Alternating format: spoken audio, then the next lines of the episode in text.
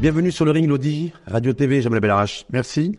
Merci d'avoir accepté l'invitation. Je rappelle que vous êtes président de la maison de la diaspora marocaine. Tout à fait. Donc trois rounds en trois thématiques. Première round MRE ou Marocain du monde, vous direz, et diaspora, parce que c'est assez, assez mais en tout cas, première round MRE, quelle stratégie possible? Avec un point d'interrogation, puisque depuis le discours du 20 août 2022, on a l'impression que toutes les stratégies ont été euh, ont avorté, en tout cas n'ont pas atteint l'objectif qui était qui était assigné. Deuxième round, transfert de vise 2022 qu'on voit souvent sous le prisme purement financier de devises et les MRE, transfert de devises 100 milliards de dirhams, et après. Donc ça, vous nous direz aussi par rapport à cette demande financière, est-ce qu'elle va se tarir, pas se tarir, est-ce qu'il y a des risques? Et troisième ronde, maison de la diaspora marocaine que vous présidez, un pied à terre, pour qui? Avec un point d'interrogation. Donc on reviendra aussi sur cet aspect-là. Jamal Bellarage sur le premier, premier round, sur la stratégie possible aujourd'hui pour les Marocains résidents à l'étranger, les Marocains du monde, du monde aussi, parce qu'on dit MDM.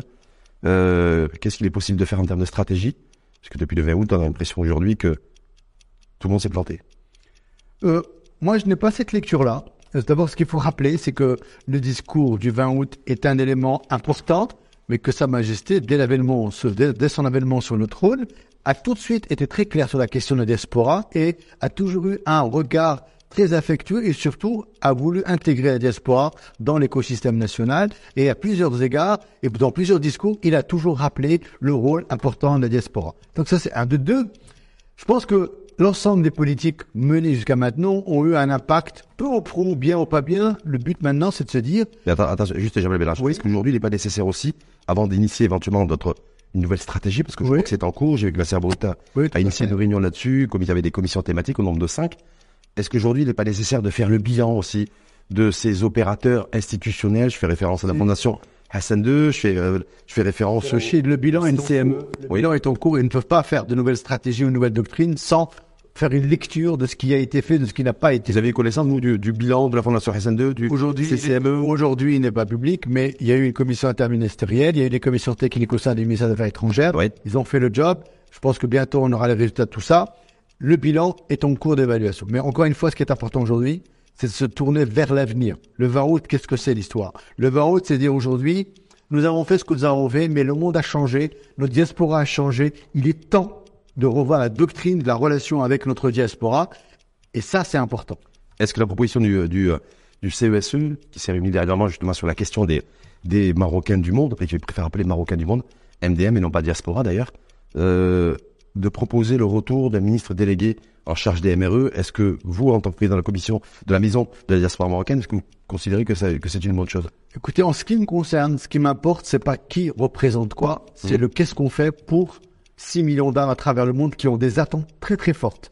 La proposition, ou plutôt la lecture en tout cas, de l'autosaisine du Conseil économique et social et environnemental a eu au moins les mérites elle-même d'avoir fait un peu ce travail bilanciel et donner des orientations. Est-ce qu'aujourd'hui, il faut, il faut mettre en place un ministère ou pas? Je, je, ne sais pas. Vous n'avez pas d'avis tranché là-dessus? Je n'ai pas un avis tranché, même si je pense, même si je pense qu'il faut une institution, euh, en tout cas, qui soit en capacité de déployer cette stratégie. Or, aujourd'hui, on a des institutions. On a la Fondation Hassan II, oui. on a le CCME, et effectivement, on a les affaires étrangères. Je rappelle que... Fondation Hassan II et CCME, qui, je le rappelle pas, d'ailleurs, depuis le discours du 20 août 2022, hein, euh, ont, ont montré leurs limites en termes d'impact et en, en termes de résultats.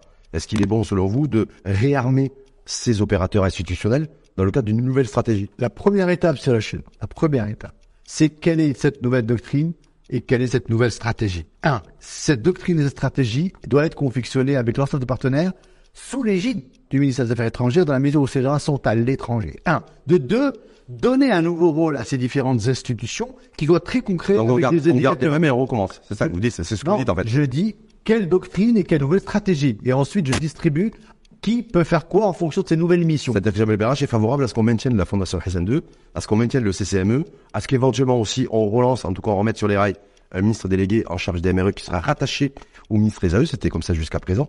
Euh, donc vous êtes favorable à, ce- à cette combinaison, sauf avec une redistribution des cartes. Ça, c'est, non, ça, c'est, c'est ce que c'est pas la mienne. Mon lecture, c'est d'aujourd'hui, comme tout, dans tous les discours que je tiens, il faut réinventer les organisations, il faut pas créer de nouvelles institutions. Il faut surtout pas créer de nouvelles institutions. En revanche, il faut réarmer. Je rappelle que le CCME est une institution constitutionnelle. D'accord? On peut pas, Donc il n'est pas vous à disparaître, en fait, clairement, c'est ce que train ça dire. paraît évident. Par contre, revoir sa mission, sa feuille de route, oui, c'est une réalité. Mais est-ce qu'on peut La faire- Fondation Hassan II également. Est-ce qu'on peut faire du neuf avec du vieux, entre guillemets?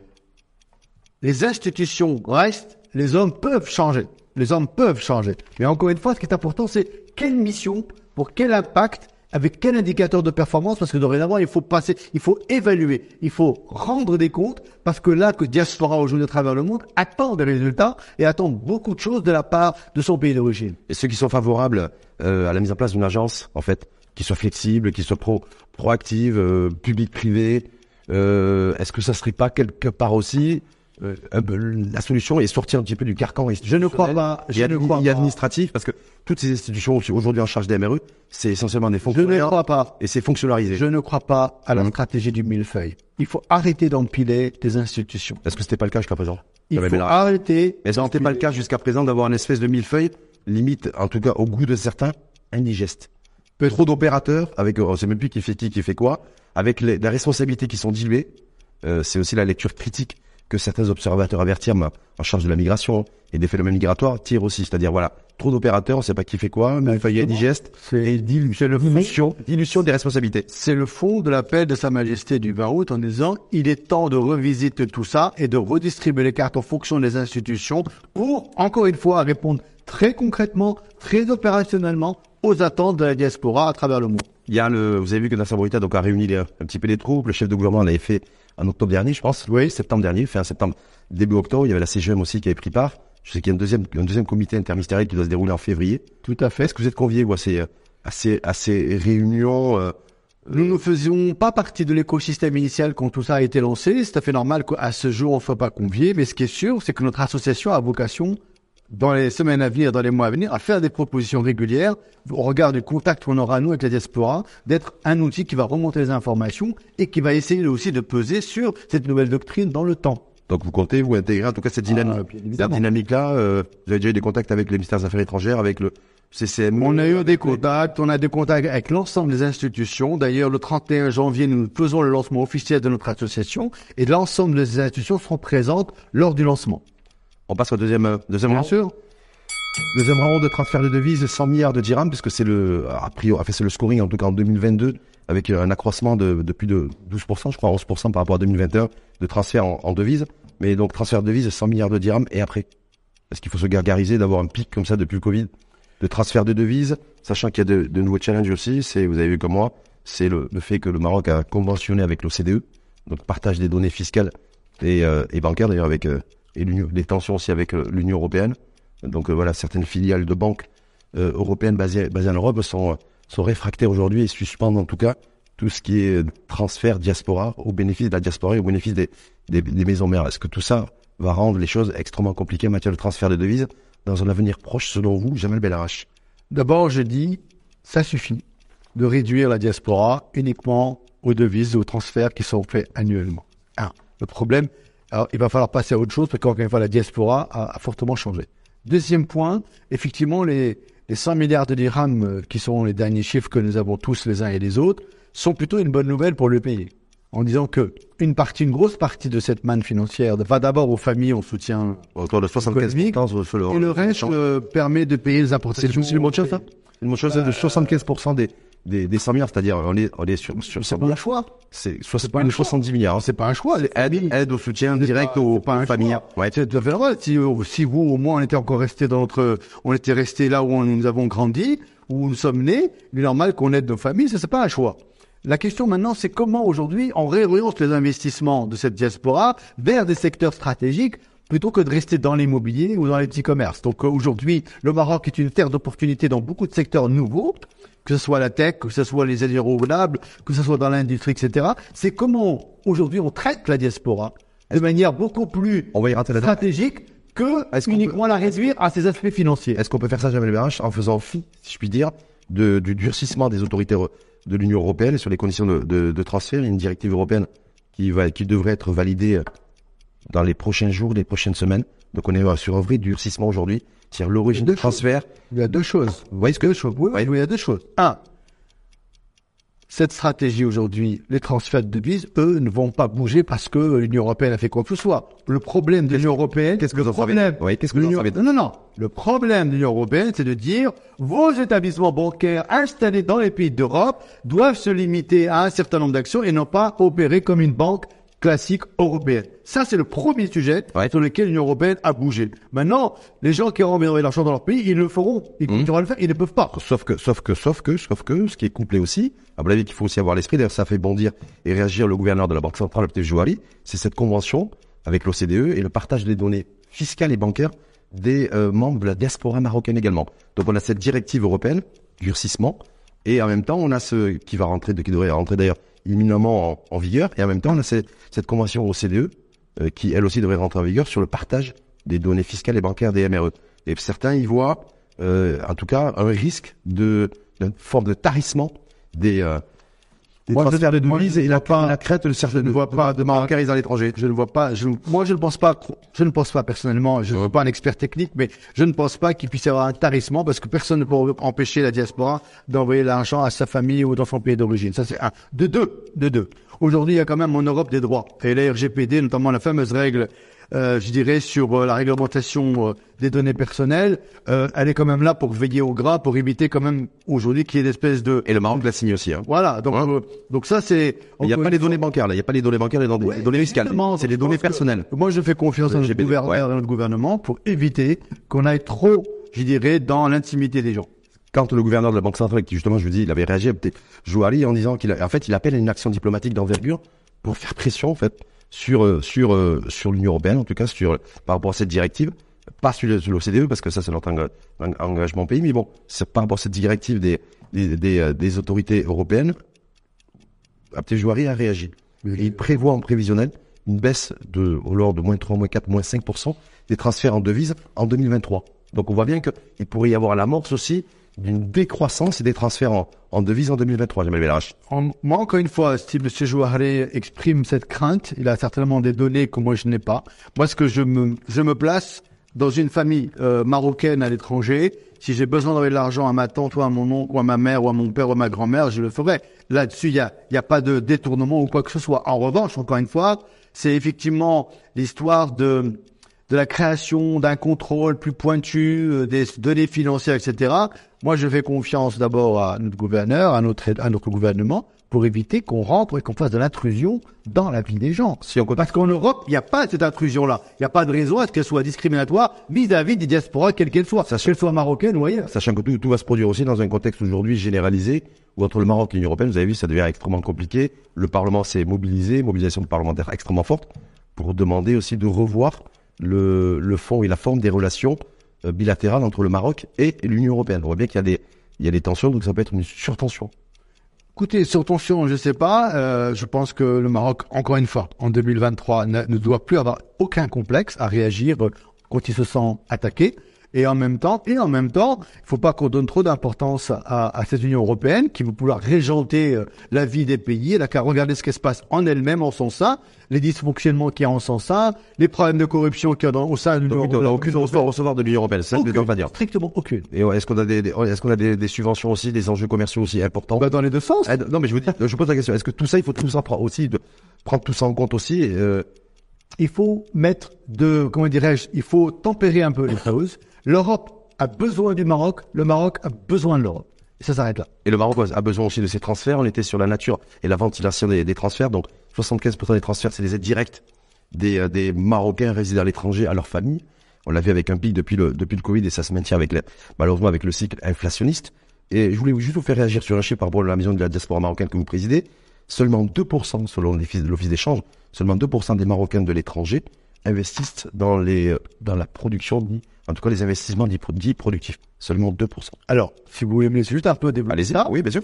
Historiquement, la diaspora, c'était quoi? C'était des travailleurs qui sont partis, qui renvoient de l'argent, ça s'arrête là. En même temps, qu'est-ce qu'ils faisaient, ces gens-là? Nos familles, qu'est-ce qu'elles faisaient? Elles envoyaient de l'argent, quand elles venaient l'été, elles lançaient un projet, un programme immobilier, un projet immobilier, une maison, ceci, cela. Donc leur champ d'investissement n'était que dans l'immobilier et n'était que éventuellement dans des commerces de proximité pour faire générer de l'argent à leur propre famille. Ça s'arrête là. Il n'y a eu aucune communication, aucun marketing, aucune stratégie pour les amener à investir dans de nouveaux projets, sur les, bourses, les bourses de projets, sur les nouveaux métiers sur le, que le Maroc développe. Et pourquoi? Parce que la diaspora ne connaît pas vraiment le développement de son pays d'origine. Elle n'est pas vraiment informée sur le développement de son pays d'origine. Elle n'est pas informée ou elle n'est pas en confiance Elle n'est pas informée d'abord. Oui. Après, il y a des problèmes de confiance sur d'autres sujets. Oui. Ah, les sujets de juridique, de spoliation, de trucs. Tout ça, ça existe. Hein? Donc, il faut réinstaller la confiance, mais surtout, réorienter les investissements. Pour ce faire, il faut absolument donner des idées à cette diaspora, parce qu'aujourd'hui, on a aussi une diaspora qui est dans la tech, qui est dans l'industrie, pourquoi elle ne s'intéresserait pas à son pays d'origine? Nouvelle, toutes les politiques publiques, mais euh, il y, a une nouvelle charte derrière de l'investissement. Il y a rien qui est entièrement dédié en fait au, au, au MRE, malheureusement. Si, la nouvelle charte, la Oui. nouvelle charte d'investissement, j'ai eu l'occasion de présenter la maison diaspora à Stijazouli et il m'a expliqué effectivement qu'il y avait une ligne qui est prévue dans ce sens-là. Donc, Une ligne. les choses. C'est-à-dire une ligne. Une ligne Transfert de- transfert de- Non, non, de devises Non, non. une ligne sur, euh, le charte d'investissement. Pas du tout. Il faut pas toujours tout réduire. Non, allez-y. Là, il faut Ah, il y avait une ligne. Hein. Oui, mais une ligne, ça veut dire quoi? C'est-à-dire qu'il y a une Ça va pas bien? qui va parler de la stratégie vis-à-vis de la diaspora avec un ensemble d'actions, un ensemble d'incitations pour les amener à investir dans des projets structurants. Aujourd'hui, on peut avoir toutes les raisons de faire du nihilisme, mais moi, ce qui me concerne, je sais qu'il y a des choses qui sont en mouvement et notre projet associatif de la Maison de l'Espoir vient en soutien à toutes ces initiatives pour marketer davantage le Maroc et amener les, la diaspora marocaine qui souhaite investir à lui faciliter la. Justement, je vais je passe au troisième rang de que- thématique Maison de la Diaspora que vous présidez. Je, je le rappelle, un pied à terre pour qui? C'est quoi cette Maison de la Diaspora? Projet C'est, c'est un- est-ce que c'est un club d'amis? Est-ce que c'est quelque chose de beaucoup, beaucoup plus pensé, beaucoup plus réfléchi? Certains ils vont aussi se dire voilà, Benjamin Belarache, Belarache est en train de sortir du bois parce qu'on reparle des MRE depuis le mois d'août. Voilà. Déjà Maison de la Diaspora, est-ce qu'il y a une, déjà une, une naissance Alors, Philosophie? alors, philosophie, très bien. Alors, à ceux qui pensent que on sort du du gay depuis le mois d'août, je rappelle juste que la Maison de l'Espoir est un projet qui est depuis là, depuis 2006, et de 1. Et d'ailleurs, vous faisiez partie à l'époque euh, des gens qui, qui avaient été ciblés dans ce projet. On était un certain, un certain nombre. Premièrement. Deuxièmement, la Maison de l'Espoir a été créée en décembre 2021. Décembre 2021.